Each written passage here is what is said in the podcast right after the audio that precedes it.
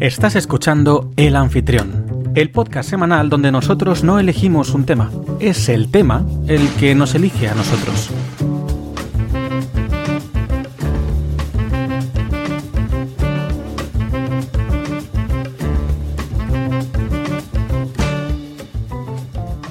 Mi nombre es Rubén Gómez Amaya y soy quien te acompañará durante la próxima hora para que descubras conmigo qué sorpresas nos esperan hoy. Quinta temporada, episodio número 21. Si has llegado hasta aquí, probablemente haya sido porque ya nos conocías o porque te has equivocado. Sea cual sea la respuesta, tienes suerte de escucharnos. Por si no lo sabes, puedes encontrarnos en plataformas como Podimo, Spotify, Apple Podcasts, Google Podcasts, iBooks o Amazon Music, entre otros. Hoy tengo conmigo a Alejandro Rufus, nuestro community manager y cinéfilo empedernido. Rufus, bienvenido, ¿cómo estás? Muy bien, ancho, ancho, me siento ancho ahora mismo en la pantalla. Hoy estamos, estamos con espacio en el este para hablar de lo que nos dé la gana. Sí, sí, yo, yo que soy de naturaleza expansiva, hoy me siento muy bien, hoy, hoy no estoy constreñido por los límites de esta pantalla, sino que me siento así a mis anchas, como quien dice yo me siento, me siento bastante más libre, menos, menos coartado por, por los comentarios de mis compañeros aquí ausentes. Pero bueno, luego habrá alguno que puede que se incorpore, pero de momento estamos libres. Así que mientras tanto, aprovechamos que hoy Patricia sí que no va a venir. Para decir que menos mal, porque le dije que por llevarme, como favor, por llevarme el episodio la semana pasada, eh, hoy podría hablar de los Goya lo que quisiera. Menos mal que no está. Y ya se pierde el privilegio. Eso son privilegios de, un solo uso concreto en, una, en un programa y si no se utiliza en el episodio ya no. Yo le dije, puedes hablar lo que quieras de los Goya en el episodio número 21. Claro. Cuando ya venga el 22. Por eso hay que tener cuidado con los términos de un acuerdo siempre. Claro. Un poco Fausto sí que he sido aquí, ¿eh? El, y bueno, Fausto no. Mephisto era el demonio. Era Mephisto, el demonio era Mephisto, sí. El de Un poco Mephisto he sido yo aquí. En los pactos con el diablo siempre hay que estar a la letra pequeña y hay que fijarse en lo que dices exactamente porque si no puede salir perdiendo. Y en este caso, especificar el episodio 21, pues claro, era, era la clave. Lo que sí, me dará pena no hablar con ella de una de las películas eh, nominadas y premiadas, porque recuerdo, que ella nos dijo por privado que fa y a mí me ha encantado. Pero voy a hablar de eso ahora en recomendaciones porque ya se ha acabado la música y Rufus, adelante con las tuyas. Vale, yo tengo dos recomendaciones, solo que una así ah, me acaba de devolver el título. Es que daba por sentado de que, no se me iba a poder olvidar el título y se me había ido de la cabeza. Así que voy a decirlo la primera, aunque lo iba a dejar para la segunda, pero lo voy a decir la primera. La primera se titula, es una película de los 90, si no recuerdo mal, y es Medidas Desesperadas.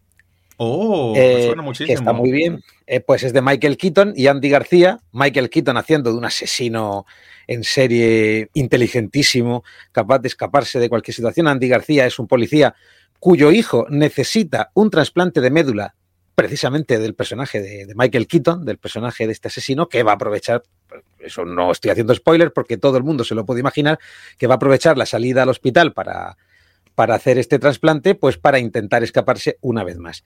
Es un juego del gato y el ratón, pero eh, que incluye el dilema del, padre del niño, que siendo policía, por un lado tiene esa obligación profesional de, atrapar al malo, sea como sea, y sin embargo tiene ese, esa intención como padre de que, de que sea vivo, de que nadie lo mate, ni siquiera sus propios compañeros, porque muerto no serviría para el trasplante. Creo que es una película que está muy bien hecha, que tiene esa complejidad de fondo y luego esa acción en, estado puro.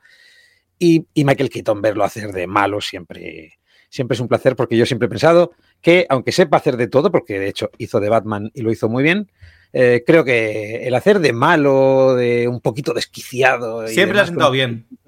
Sí, siempre, siempre. Estar un poco fuera de sí siempre le, ha sentado bien, a veces incluso demasiado, se deja llevar demasiado por los personajes y sobreactúa, pero, pero a Michael Keaton se le permite porque, porque le sienta muy bien. Y lo segundo que quiero recomendar no es una recomendación, es una recomendación o una mención, porque lo mencionaste tú en otro, en otro episodio, y he terminado la primera temporada de Percy Jackson. Y, oh. los, y, los, Olímpicos. y la verdad, tengo que decir, me ha gustado muchísimo me ha gustado muchísimo.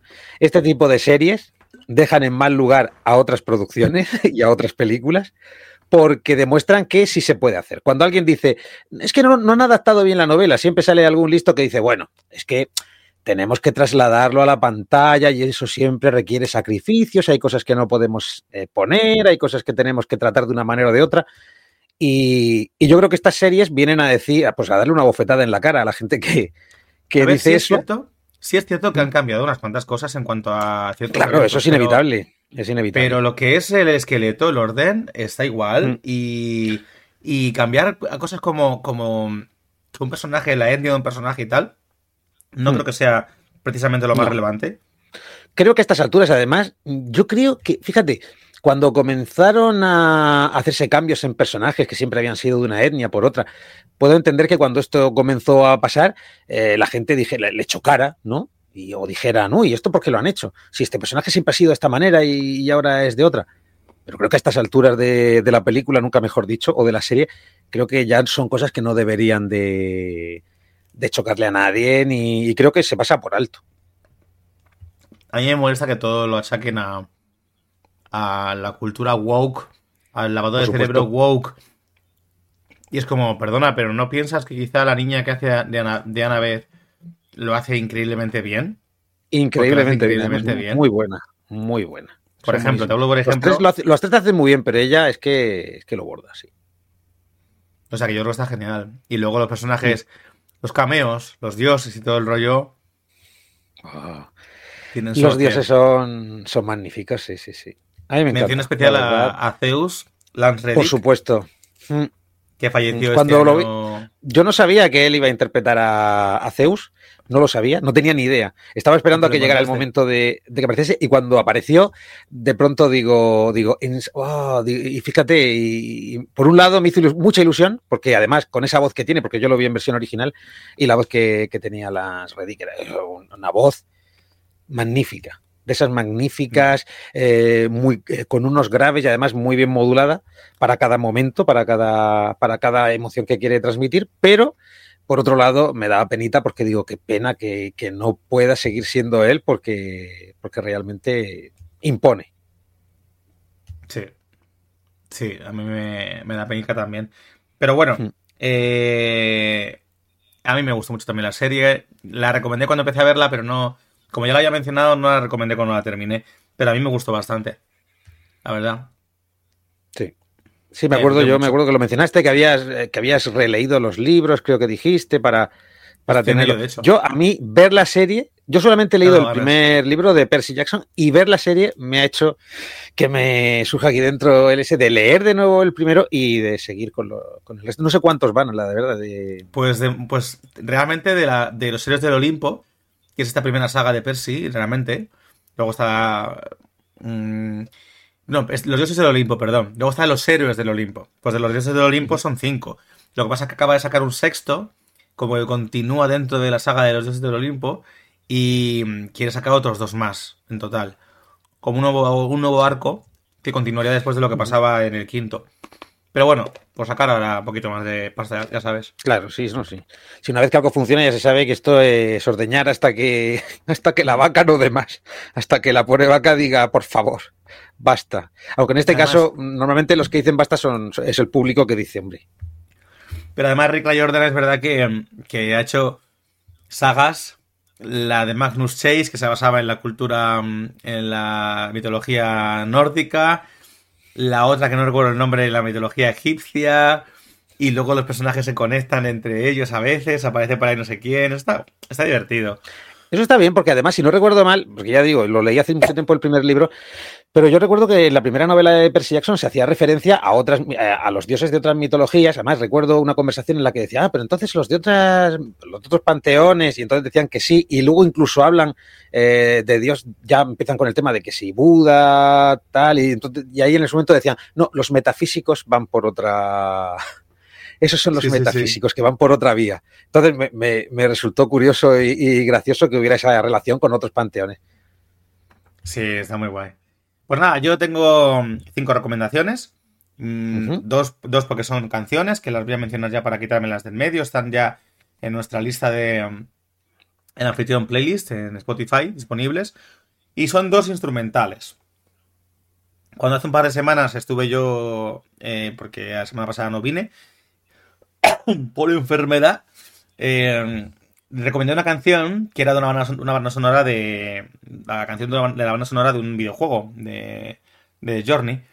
Y he querido traer hoy dos canciones más de bandas sonoras. Una de otro videojuego llamado The Outer World, eh, donde es un videojuego de rol y demás, futurista, ciencia ficción, donde los títulos de crédito, los títulos de los títulos de, del menú, los title them, tiene una canción llamada Hope que dura 7 minutos y pico que va increciendo y que a mí me encanta y que tenéis también disponible, ya tengo subida. Y otra, y otra es de la película de las hermanas Wachowski, Cloud Atlas, una película que creo que está muy infravalorada.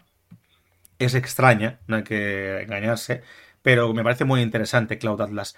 Y Cloud Atlas en, en, credits, los títulos de crédito finales, es una canción que también dura muchísimo, otros 7 minutos o algo así, y lo mismo, también va increciendo, este tipo de canciones a mí me encantan.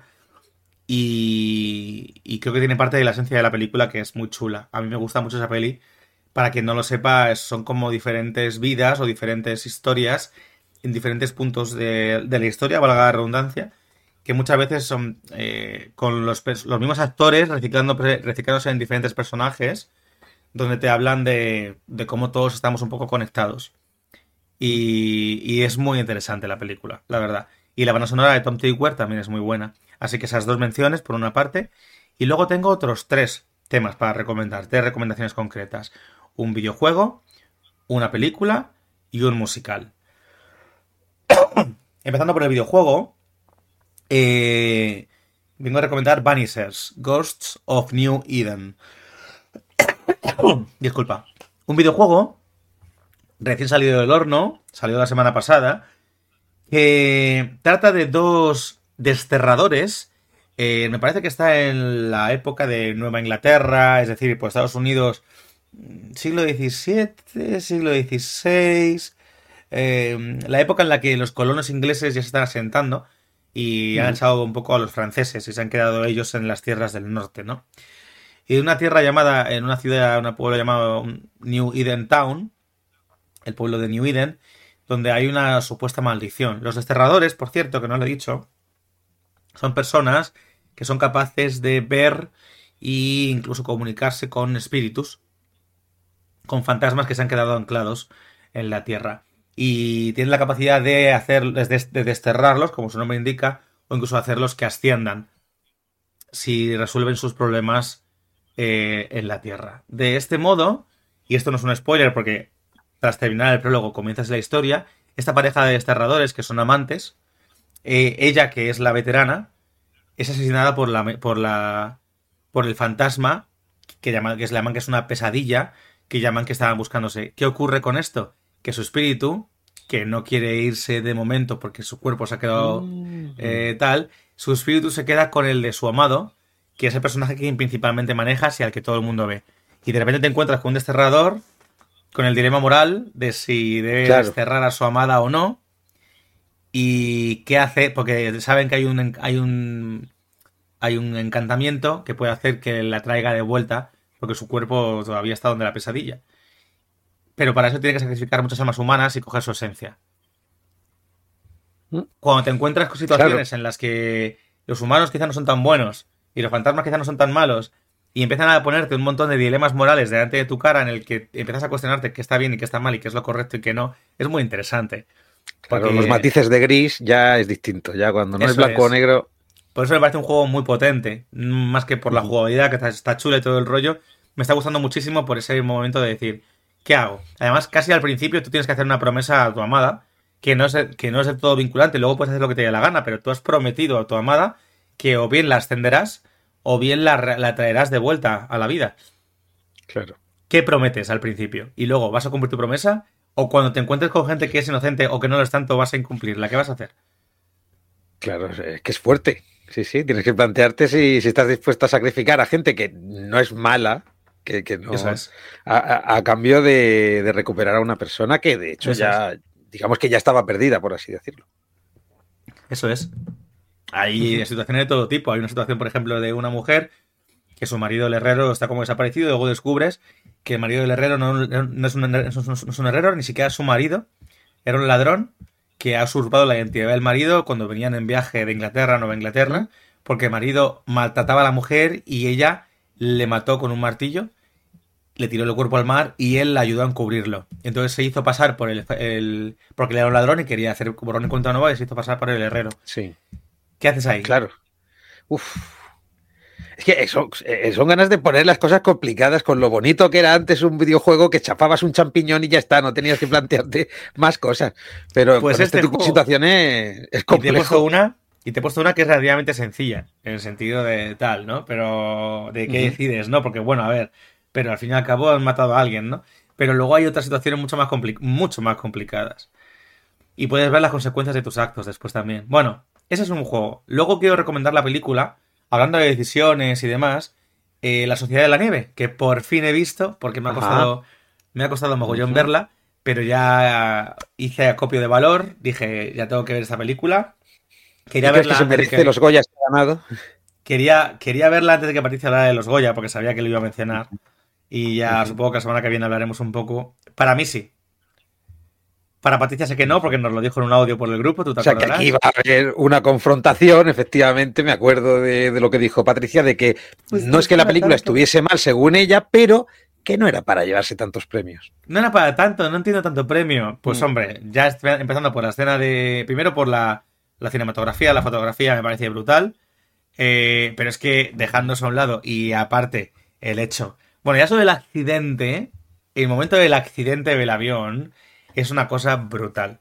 Es una cosa que te queda loco cuando de repente lo ves, cómo lo han recreado, cómo se te pone la piel de gallina. Y es que yo estaba a la mitad de la película para adelante, no paraba de llorar todo el rato. Porque es que también yo soy muy sensible, pero es que yo estaba todo el rato, joder, macho, es que estoy llorando, es que estoy, ya estoy llorando, y es que qué pena me da, es que ya estoy llorando. Y estaba viendo con mis padres la película. Y de vez en cuando mi padre, pero es que es tonto, pues claro que tiene que hacer eso, pero ¿qué va a hacer si no? Y yo, ¿te quieres callar un poco? Hay un momento de la película que hay una luz, es una escena muy fuerte, la escena de la luz, todo lo que ocurre con, la avalancha. Termina la avalancha, esto mi padre me va a matar si me escucha alguna vez, pero termina la avalancha, pasa el este, y mi padre se tira un pedo de repente que corta toda la puta magia y dice, coño, otra luz. Papá, joder, de verdad. O sea, es que vamos a ver. Vamos a ver. el timing es perfecto, ¿eh? ¿Qué timing y qué pollas? Vaya manera de joderme la, ambientación y la, atmósfera. Bueno, Jorge, hay que reconocer ¿eh? que la coordinación. Hola, Jorge. Buenas, buenas. Vale, sí, sí, ¿qué decías? ¿Qué decías? Estamos aquí con. No, que estamos, que digo que, a ver, el sentido de la oportunidad es otra cosa diferente, pero el timing, el momento de coordinarlo, no se puede negar que... Me jodió toda la magia de la película. Eso, eso seguro, eso seguro, pero el timing ya digo, muy bien. El, sentido de la oportunidad no. Nah, la mierda. Y luego la tercera recomendación que tengo ya y la última es eh, un musical que fui a ver justo hace eso, hace semana y media, dos semanas, dos semanas a la que se publique el episodio que fui a ver el musical del Fantasma de la Ópera, que está ahora mismo oh. en Madrid. Y debo deciros que, aparte de. Yo ya lo he visto, es la segunda vez que lo veo el musical en directo. He visto la película en su momento, he visto versiones de musical en YouTube, he escuchado la banda sonora 20.000 veces. Pero es la segunda vez que lo veo en directo. Y es la primera vez que veo a una de estas personas que para mí es como un ídolo en este mundo de los musicales, que es Jerónimo Rauch, un argentino que tiene una voz que para mí es prodigiosa y que ha hecho de, todos los personajes habidos y por haber por musicales, empezando por Jesucristo en Jesucristo Superstar, ha hecho Jean Valjean en Los Miserables y ha hecho ah, varias veces entonces el nombre. Ha hecho varias veces de El Fantasma, El Fantasma de la Ópera. De hecho, hizo El Fantasma por primera vez en México, en una puesta en México. Hizo del Fantasma de la Ópera eh, elegido por Andrew Lloyd Webber en, en el West End en Londres durante no sé cuántos años y ahora lo está haciendo aquí en España. Y es impresionante. Mira que el resto del elenco son increíbles, te dejan con la boca abierta, pero es que Jerónimo Rauch, una, una mención especial, porque cada vez que cantaba, los pelos de punta. La puesta en escena, increíble. El cómo juegan con que los personajes están aquí arriba y de repente se hacen negro y aparecen los, los actores abajo, delante de tu cara, es como, ¿cómo has hecho eso? ¡Ese truco de magia! ¡Mil demonio! Tú como ¡Ah, encima no te o sea, como no te sorprendes con nada. eh, No, no, brutal, no paran, te tienen completamente... Yo fui cuando estaba en pleno momento enfermito, en el que estaba muy tocado por la gripe, bueno, gripe, no era ni gripe, estaba ya débil, débil y todo, y fui porque había comprado las entradas, hacía mogollón y eran caras. Iba con mi madre solamente, y cuando nos sentamos, esas dos horas y media que dura el, el- el espectáculo, se me pasaron todos los males. Se me hizo como una hora el musical, os lo digo, se me hizo como una hora, pasó volando. Abre el musical, la segunda parte abre con el segundo acto, digamos, abre con la canción de Carnaval, o Sí. Masquerade en inglés, o Festival en, en, la- en Latam. Y debo deciros que es una de mis, es una de mis canciones favoritas y me, me encantó como el elenco que tenía X. Bueno, es que la escenografía, la escenografía, os lo digo, impresionante. El elenco tenía un número concreto de personas y para que fuera más, todos iban con marionetas a los que Ah. ellos bailaban con ellas y les movían la cabeza al mismo tiempo que ellos cantaban. Con una cosa impresionante en la que te Claro, hacía para que una- parezca una que estaba lleno de, baila- de bailarines. Eso Ah, es, eso es, aparte de otras cosas. Eh, el propio teatro, lo que era el escenario, era una, un escenario móvil que giraba y según cómo se colocaba era o el escenario de frente, en el que a veces te hacían recreaciones de obras, o eran las bambalinas por detrás, o los laterales eran eh, la habitación de Christine, o eran tal, de repente había una cosa en negro bajaba una plataforma, podía ser el tejado del teatro de la ópera de París, o podía ser eh, los subterráneos de la ópera donde vive el fantasma. Una cosa impresionante, o sea, impresionante, impresionante. Eh, yo maravilladísimo, me quedé completamente, fue magia, fue magia, os lo digo.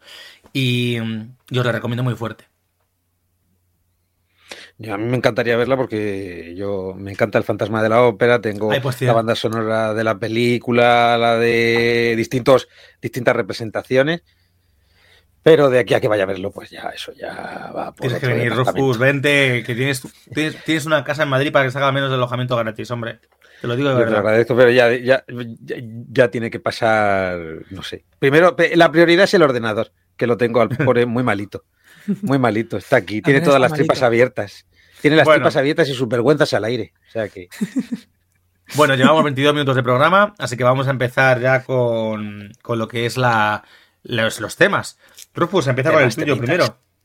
Vamos a comenzar con el tema mío, que es sí, pero no, porque yo lo digo y punto. Porque, porque es que llevo unas semanas ya de. A mí me gustan mucho. Yo leo mucho las noticias. No veo, no veo noticias en televisión nunca, ni escucho tampoco la de la radio, pero escrita leo muchas. De distintos medios. Yo leo de todo, me da igual el medio, ¿eh? Bueno, igual no.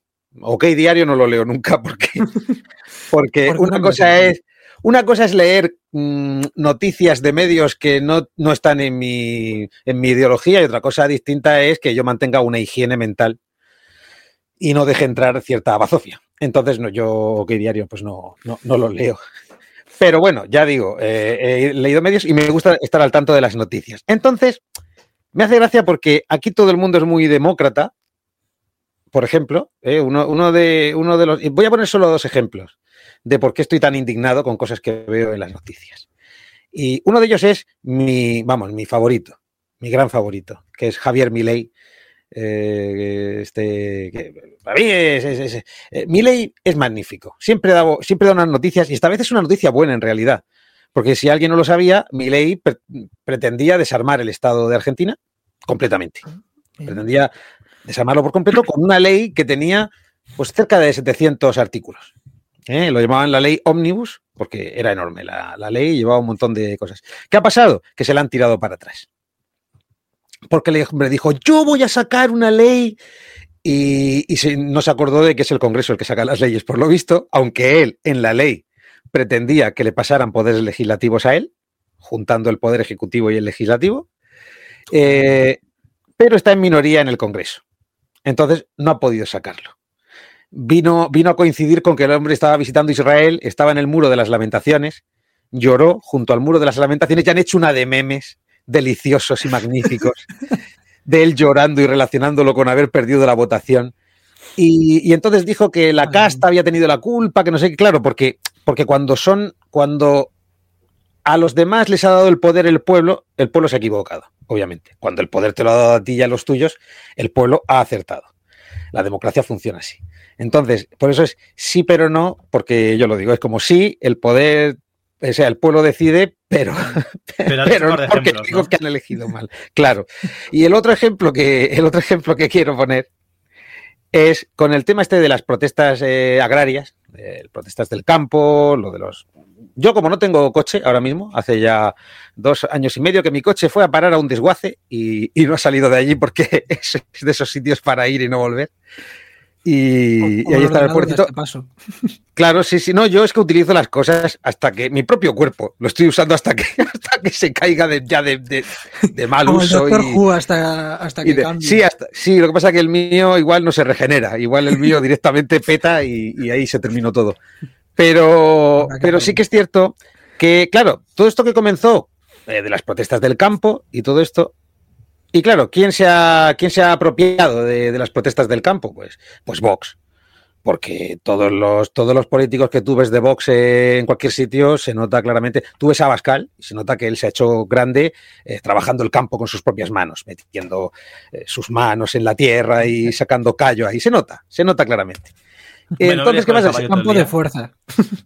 Sí, sí, cierto, es verdad, con el caballo de... No, pero eh, él se ha apropiado de, de esto y me hizo gracia porque salieron ellos diciendo, apoyamos plenamente la protesta del campo contra Pedro Sánchez, bueno, para ellos Perro Sánchez, eh, y, contra este gobierno que los está oprimiendo. Y entonces salieron, sobre todo eh, salieron en Cataluña y en otros sitios, salieron representantes de los sindicatos agrarios que están organizando las protestas y salieron a decir, no estamos protestando contra el gobierno en sí, estamos protestando contra Europa, que por culpa de la política agraria común está perjudicando los intereses de, muchos agricultores. Es cierto que hay gente que se está intentando apropiar de esto y es cierto que hay muchos agricultores porque son de una opción política y, demás. Pero los que, estamos los que estamos convocando estas protestas es por la política agraria común, que ahí pues el gobierno de España podrá dar su parecer en Europa, pero al final no, no es solo el gobierno de, España el que lo decide. Es Europa quien tiene la última palabra. Y es cierto, pues, que a base de, mucha burocracia y de otras trabas, pues sí que es cierto que ciertas cosas de, del campo, yo lo sé por, porque conozco muchos agricultores y demás, que es cierto que, pues, que se les ha puesto muy difícil la cosa.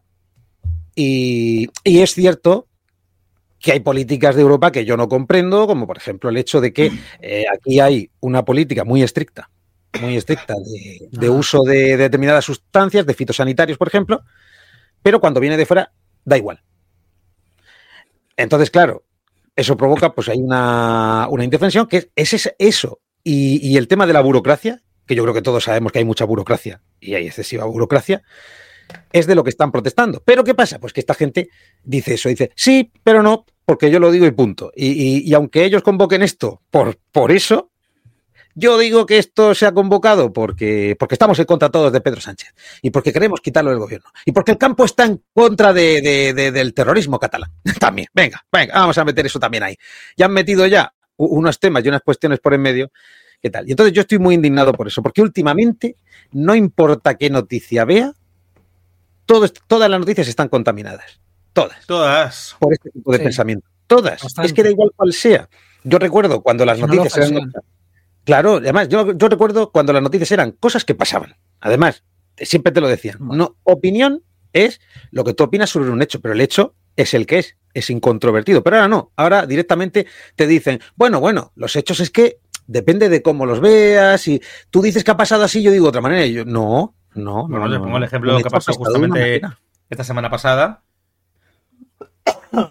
Con, porque todo, ya, al principio la fuente anónima nadie sabía quién era, pero luego ya todo el mundo se enteró. La fuente anónima era Feijó y su jefe de gabinete mm. de prensa, que convoca a 16 periodistas de diferentes ideologías y, y, y, y líneas editoriales, que no me salía la palabra. Mm -hmm.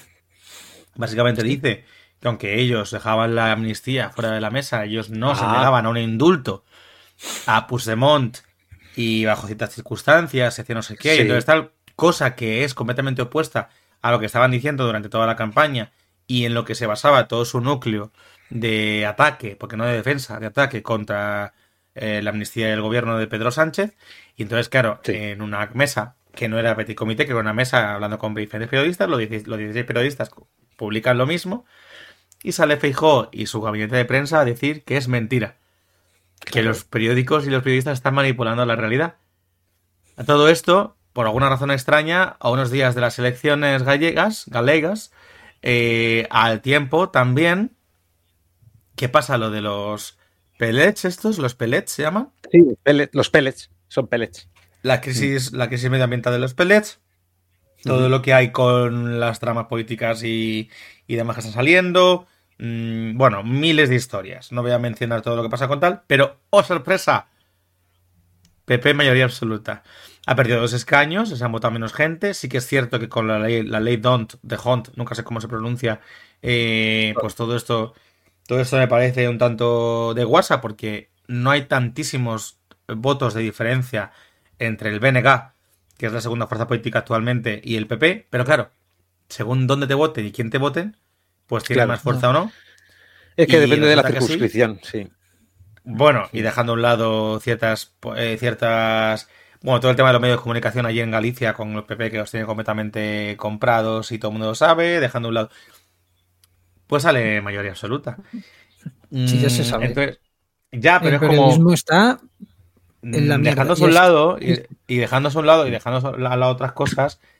A mí me da mucha rabia no que gane el PP, que eso ya lo tengo sumido en Galicia, igual que, que gane en Madrid, que yo no sé cómo lo hacen aquí, porque no lo entiendo. Pero bueno, ganan, ganan. Mágicamente hacen tristras maravillas bravas y ganan. Pero sí te diré que a mí me parece un poco demencial la manera en la que... Bueno, antes de nada, ¿has terminado con el tema? Sí, sí, sí. sí. Vale, es que lo voy a enlazar. es que lo voy a enlazar, porque me ha venido de puta madre. Eh, me parece demencial en la manera en que eh, nosotros como... Porque ya hablo de nosotros como consumidores la sociedad, cómo se traga toda la mierda que le dan. Y cómo parece que pide más. Yo no hablaba, no iba a hablar específicamente de noticias, pero sí es verdad que yo de lo que quería hablar hoy era un poquito de la manera en que consumimos. Lo iba a especificar en la manera en que consumimos Internet, porque para mí Internet a día de hoy, para bien o para mal, es nuestra vida. Todo para nosotros es Internet.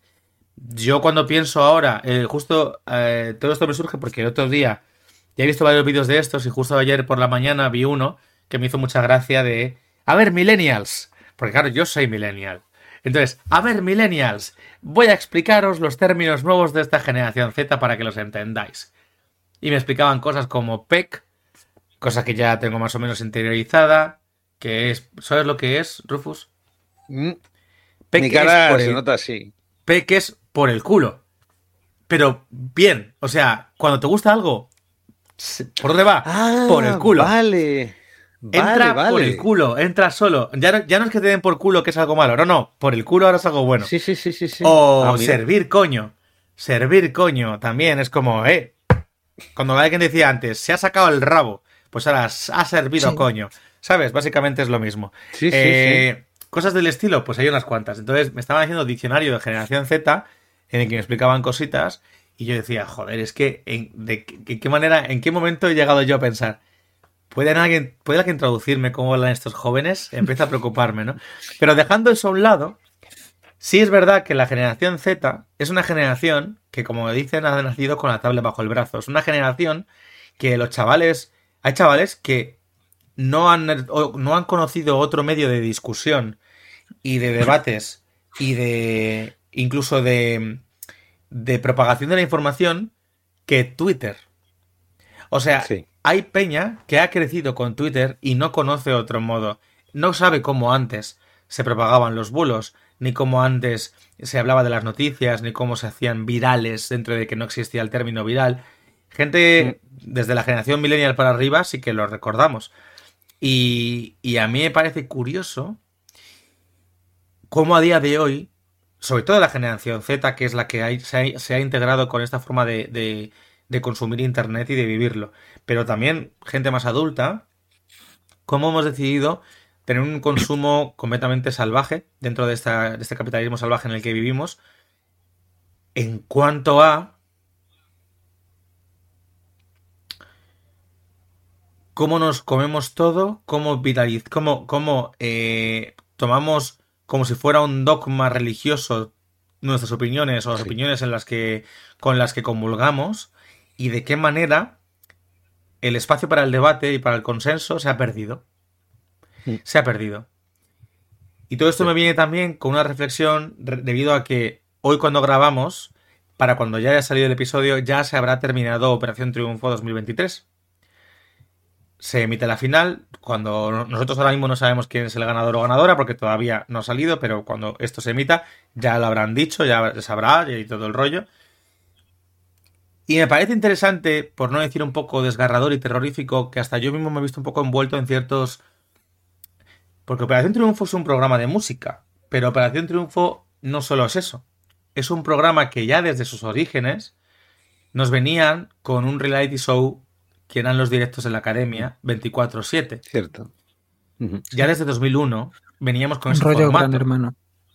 Un gran hermano solo que no era tan salvaje o no era tan descarado en cuanto a la convivencia. Sí es verdad que estudiaban música y tal, pero la manera en que nosotros, en la que nosotros convivíamos con eso, eh, cuando veías los resúmenes, mucha gente, muy poca gente veía los directos 100%, porque era, muy difícil ver esos directos. La gente normalmente consumía los directos en los resúmenes que hacían las propias galas que duraban tres horas y pico. Ahora las galas duran hora y cuarenta, porque los resúmenes ya no hacen falta.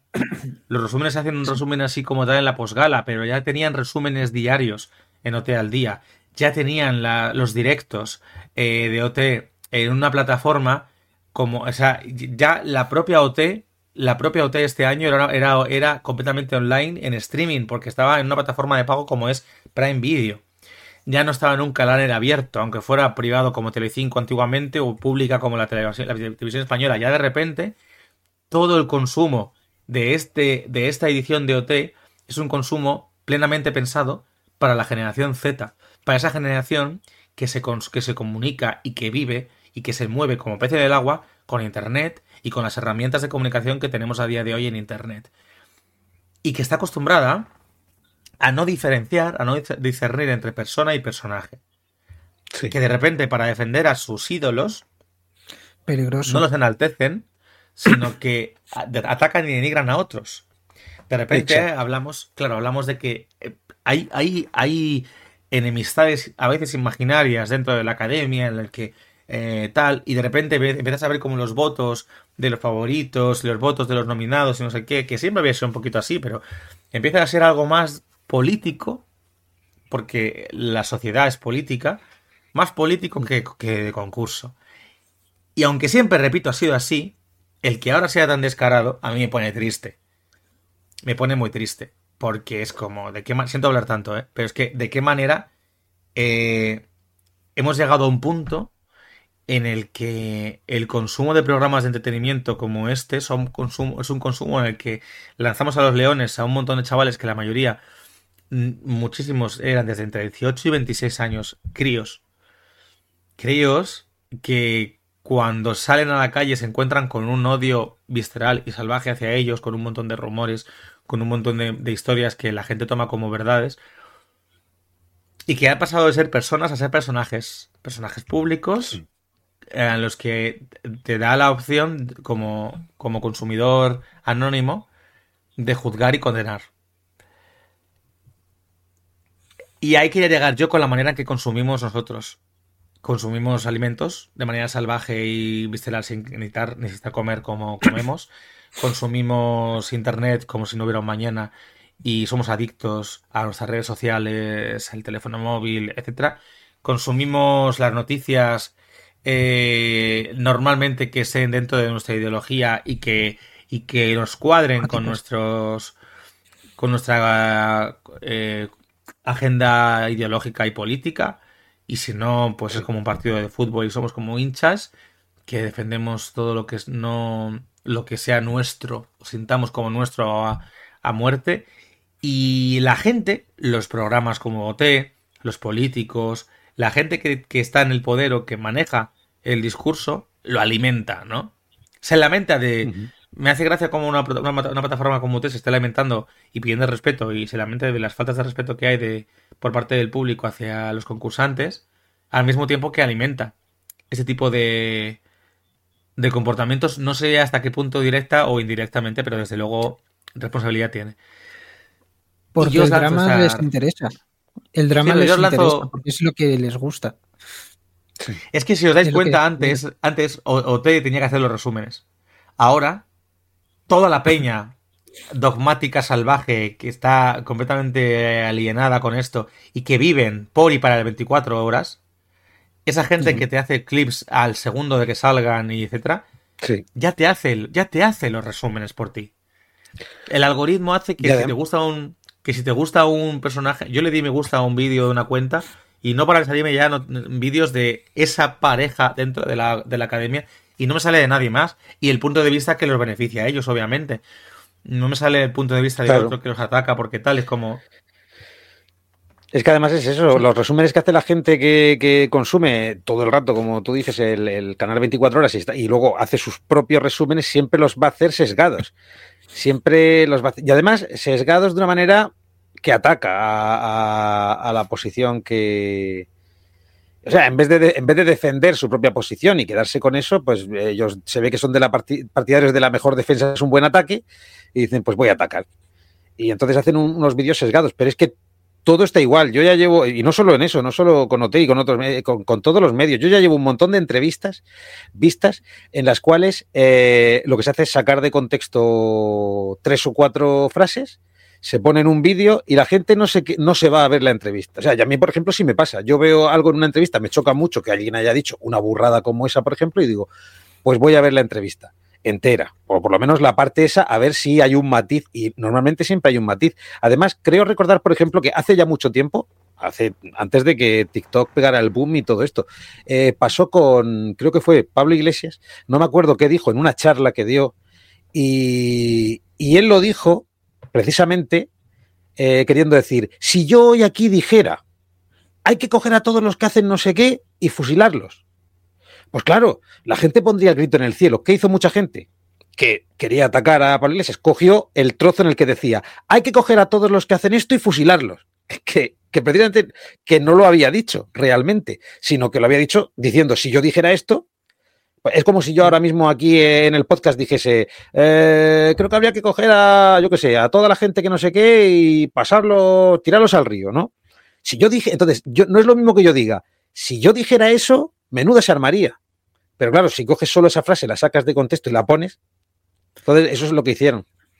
Es que es lo que se sigue haciendo. El tema de buscar la fuente se ha perdido. El tema de buscar la noticia larga se ha perdido. O sea, ese es el problema que ha traído Twitter, en verdad, que como eran cosas muy cortas, había que escribir cosas ¿eh? muy cortas, no sé qué. No, sí, pero es como, como empezó, creo que Twitter, creo que Twitter es, no es eh, la raíz del problema, es un síntoma. Creo que Twitter es una traducción de las necesidades que ya tenía la gente a la hora de cómo consumir. No creo que Twitter nos genera la necesidad de consumir así, sino que ya, ya lo necesitábamos. No, sí, pero me refiero que a partir de ahí es como que la gente ha dicho, ah, pues vamos a hacer todo esto así. ¿Sabes? Es como mm. que eh, a raíz de eso es como lo de los el clickbait. Eh, no, es que antes no existiera, es que ahora se ha empezado a decir esa palabra y se han empezado a hacer esas cosas. Entonces, eso digamos que ha generado todo eso, igual que pues, las 20.000 redes sociales que, están saliendo, es lo que va generando poco a poco eso, ese problema lo, va manteniendo. Twitter tiene a su favor, en cierto modo, que que como que digamos que ya hay una percepción social de que Twitter es lo que es. Es decir, que en Twitter sobre todo se va a sacar el colmillo y la mala baba. Y, ya sabes que cuando se ponen ciertas cosas va a haber una determinada reacción y que va a haber ataques. Quiero decir, es como que ya llegas a un sitio en el que sabes que esa es la regla, ¿no? Que ese es el momento. En cambio, en otras redes sociales también sucede, pero como la percepción social es de que no, cuando se cuelgan determinados vídeos se les da más credibilidad que cuando se ven en sitios como tú, lo ves, tú ves una afirmación en Twitter y ya dices, que Twitter siempre eh, queriendo hacer que la gente salte, siempre con la mala leche, no sé qué. Pero luego lo ves, por ejemplo, en un sitio como TikTok, que tiene más fama como de ser un sitio como más abierto, más friendly, y no siempre. Y últimamente menos aún. Ya se está utilizando mucho ah, para, claro, es que ahora están también haciendo mucho, y esto cualquiera que use Instagram, por ejemplo, lo va a ver, muchísimo el yo subo algo eh, a TikTok o subo algo a Twitter le hago captura, me guardo el vídeo y lo subo a Instagram o lo resubo a Instagram y luego también lo subo a la otra. Y es, entonces es como la mierda se está regurgitando en las otras eh, aplicaciones también.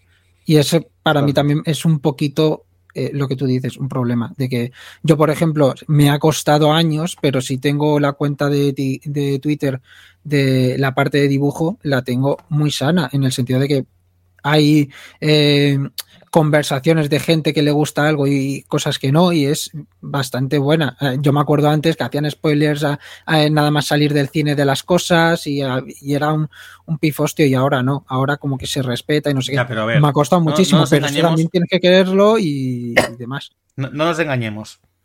La gente, el público que hay en Instagram es el mismo público que hay en Twitter y el mismo público que hay en TikTok. Obviamente hay gente que quizás solo lo usa o solo tiene Instagram, vale, pero es una minoría. Normalmente la gente, aunque en su cabeza asocie que separa o mm, compartimenta la red social según lo que quiera usar o cómo lo quiera usar, creo que no es una realidad eh, a largo plazo. Creo que es una excusa más mental que otra cosa y por mucho que tú quieras sanear tu cuenta de Instagram, o por mucho que tú quieras eh, pensar que voy a hablar de Instagram porque es lo que más usamos y lo que más tal, y que nosotros mismos decimos. Por mucho que tú quieras pensar que Instagram es más sano, o es menos nocivo, o es menos tal, la misma gente que está en Instagram está en Twitter. Sí. O quizá tu vecina es la del quinto, o tu vecino es el del tercero, o, o tu amigo o tu amigo de toda la vida es muy sano en Instagram y quizá no lo es tanto en Twitter. Te pongo un ejemplo, ¿eh? O, comparte y come cosas. O sea, me refiero que, mm. que, somos, lo, que somos lo mismo. Y que, y que de hecho, la misma gente con el ejemplo de Operación Triunfo. Em, por cierto, quedan cinco minutos para intentar al tema Jorge. Pues si quiere Jorge decir su tema. Y si no, lo que queráis. Mm. Cierro con una cosa, y es que la misma gente que normalmente a ver, mm, Jorge esto no lo va a recordar, porque no lo va a recordar, pero Rufus creo que sí. Si Rufus ha seguido Operación Triunfo un poco desde sus inicios, sabrá que, la, que la gente que seguíamos Operación Triunfo antiguamente éramos un poco parias. El público que, se que, que veía Operación Triunfo eran unos pringados. Hmm. Y sin embargo, como Eso me acuerdo porque lo vi. Sin embargo, como a raíz de 2017, con el boom de Operación Triunfo 2017, el público empezó a verse como un público más cultural, socialmente aceptable y, e inteligente y entendido. Un público más selectivo, un público más exigente y un público más abierto y más conectado con las redes sociales, que era lo que predominaba, ¿no?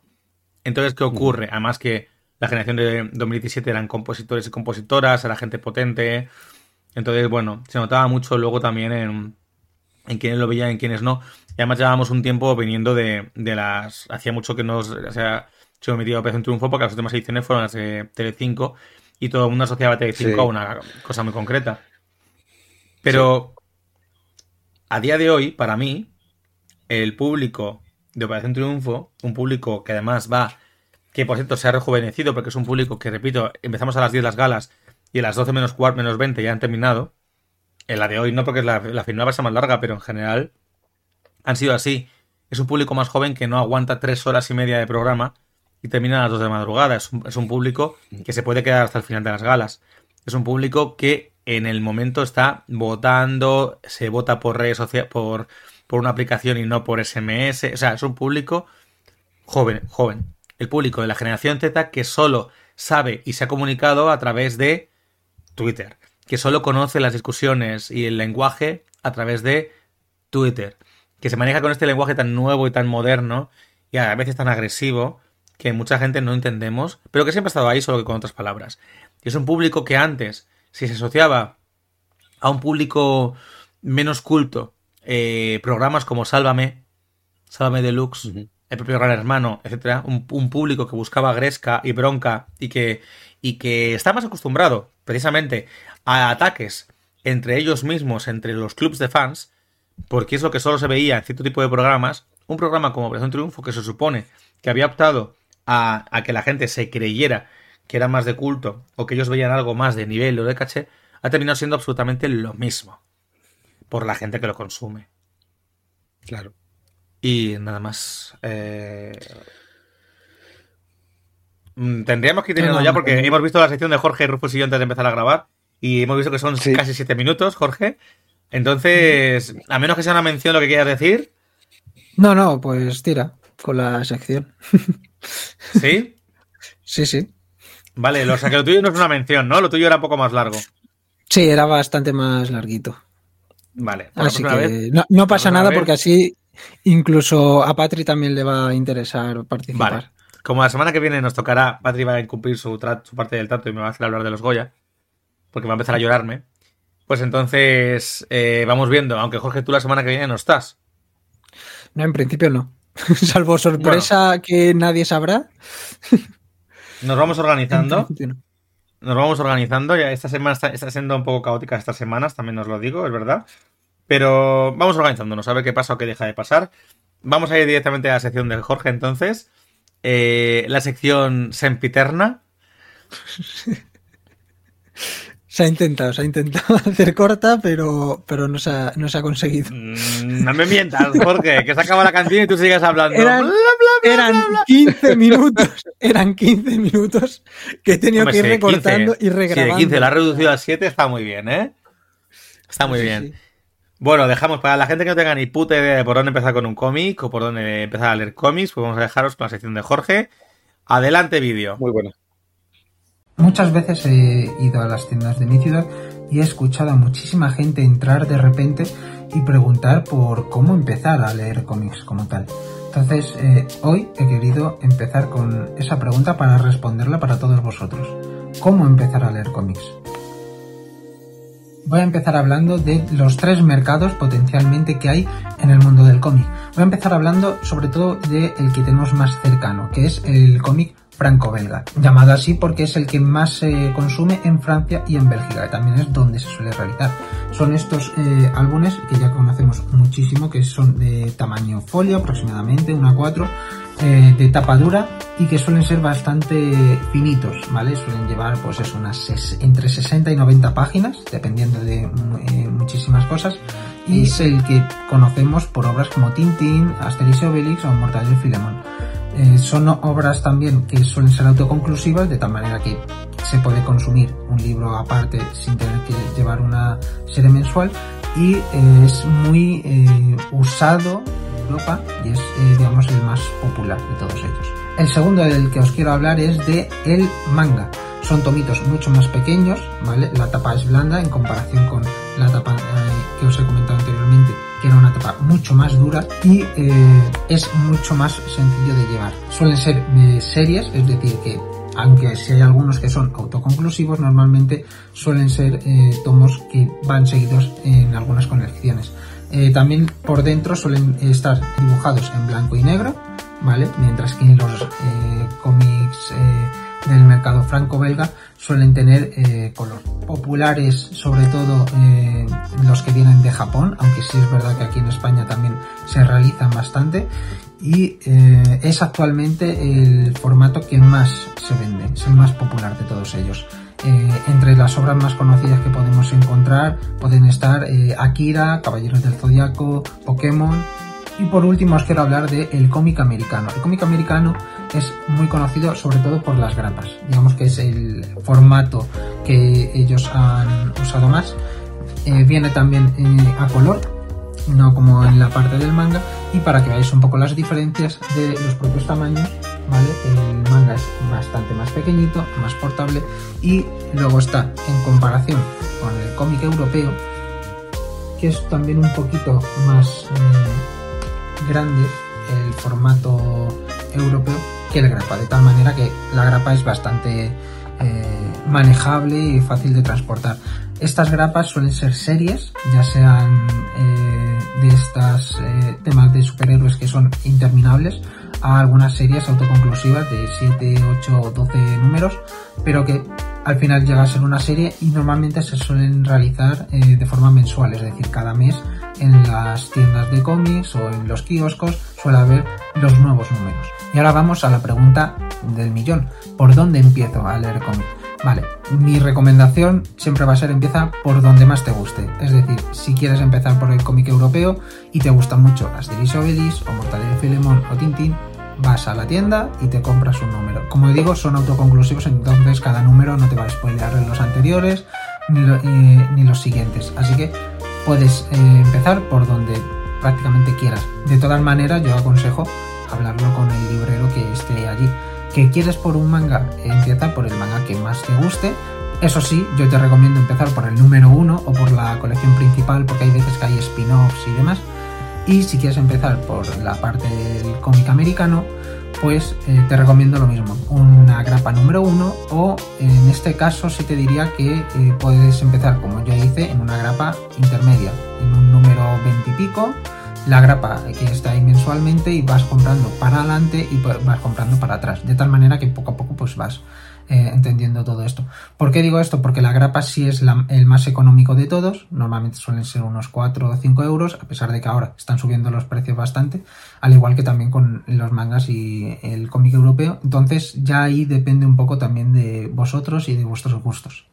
Si este método no os ha funcionado, no os ha convencido mucho, yo os diría que empezarais por eh, aquello que más os ha llamado la atención que tiene que ver. Es decir, por ejemplo, en el manga sería un anime. ¿Que os gusta mucho Dragon Ball? Pues empezar por el manga de Dragon Ball. Y si queréis entrar por la parte del cómic europeo, es, eh, a mi forma de ver, la más sencilla porque siempre va a haber un cómic de Asterix Obelix o de Tintín o de Black Sad que seguramente os vaya a llamar la atención, os vaya a parecer muy bonito y seguramente... En el caso del cómic eh, americano, yo siempre tiro por estas dos recomendaciones para cualquier tipo de persona, principalmente porque son los dos superhéroes más queridos de cada una de las eh, dos grandes editoriales y que siempre hay o uno o los dos que le acaba gustando a la gente. Entonces, mi recomendación personal sería, en el caso de Marvel, sería Spider-Man Vuelta a Casa, un cómic muy divertido, dibujado por John Romita Jr.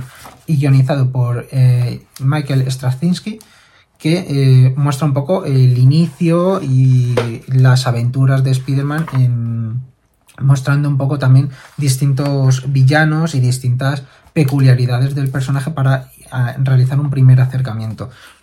En el caso de la editorial contraria, DC Comics, yo siempre recomiendo este Batman Silencio, que suele gustar muchísimo a la gente.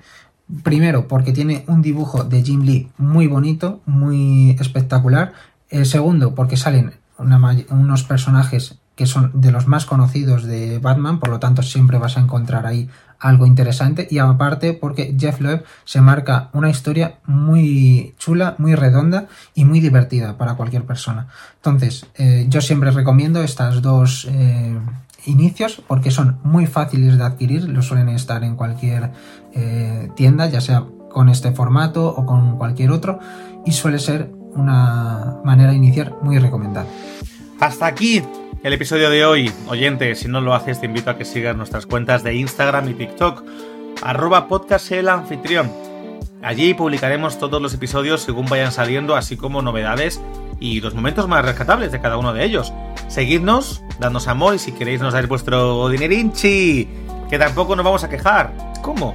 Pues sin pagar un solo céntimo, únicamente haciendo algo tan sencillo como escucharnos a través de Podimo, tu plataforma de podcast favorita, donde nos pagan por ser escuchados. ¿Pero a quiénes? Aparte de a mí. Pues a mis increíbles colaboradores. Jorge, muchísimas gracias por apuntarte así a última hora. Nada, gracias a ti por dejarme participar lo poquito. Aunque sea así brevemente. Exacto. Es que, joder, macho, me ha venido ahí con el tema un poco ajustado ahí, pero bueno, no pasa nada. Rufus, también muchísimas gracias por venir hoy. Gracias a ti, yo quiero decir que aunque el anfitrión no acepta un céntimo, como ha dicho Rubén, yo acepto cheque, acepto transferencia, Bizum y también en especie. Si me mandáis una caja de frutas me hacéis feliz. Vale, pues ya habéis oído a Rufus. Menos mal que no ha dicho su dirección, porque entonces le vais a mandar bombas en vez de especias. Oyente, muchísimas gracias por dedicarnos tu valioso tiempo durante este rato. Nos vemos la semana que viene en el anfitrión, porque nosotros no elegimos un tema. Es Rufus el que elige la especia.